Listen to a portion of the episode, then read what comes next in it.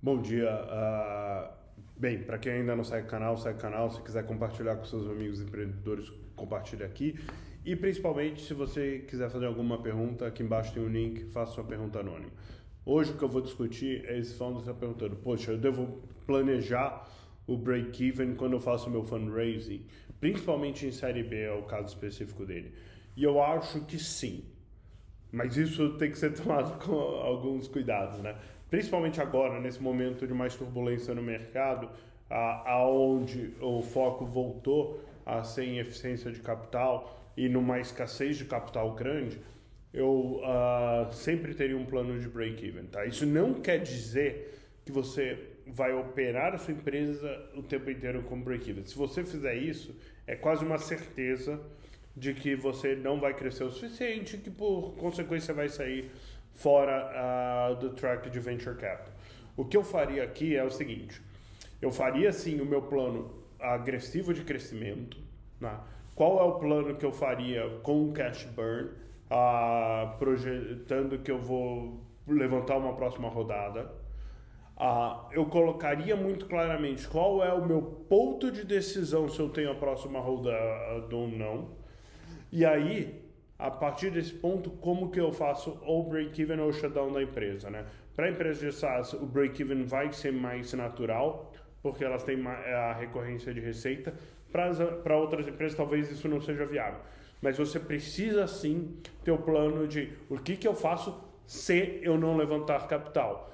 Ah, e se você consegue break-var, ótimo. Acho que é um bom plano para você ter como um plano de backup.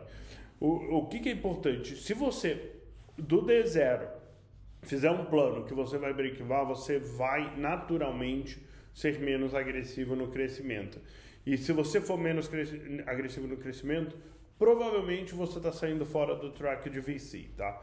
Então, se você quer construir uma empresa grande, o que eu falaria é faz um plano que você vai andar com o pé embaixo, acelerado até o ponto de decisão que você vai falar, ó, não consegui levantar, agora eu preciso break-var a empresa. Porque no cenário otimista e feliz, onde você ah, executa esse plano e aí levanta capital, você nunca precisou pisar no freio e break-var a empresa e você está crescendo mais rápido do que ah, você faria se você estivesse planejando para break-even desde o de zero. Não sei se ficou claro, mas o resumo da ópera é: faça um plano que ele é um plano acelerado, assumindo que tem capital até é, lá no futuro.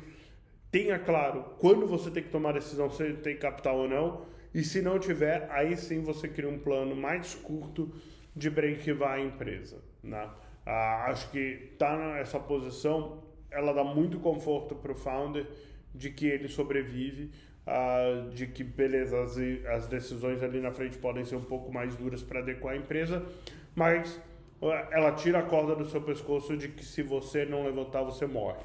Uh, sempre uma posição melhor para estar. Tá. Por outro lado, ela te dá aceleração máxima durante esse período entre o seu round atual e o seu round futuro para crescer e te posicionar de forma que você consiga levantar. Tem que tomar muito cuidado no momento de mercado como o atual, onde está todo mundo muito assustado, para você não criar aquela profecia autorrealizável, né? Como você acha que você não vai levantar capital ali na frente, você não acelera e você não constrói a empresa de maneira agressiva e aí lá na frente você não consegue levantar capital porque essa empresa cresce menos do que ela deveria. Então é esse jogo de é, é esse balanço. Preciso crescer de maneira acelerada, preciso fazer isso, obviamente, com Union Economics saudáveis. Uh, e preciso ali na frente um plano de break-even para o caso de não conseguir levantar capital. Mas o seu plano A ainda deveria ser levantar capital uh, quando acabar esse caixa. Espero que ajude. Se tiver comentários, manda aqui embaixo e vamos falando.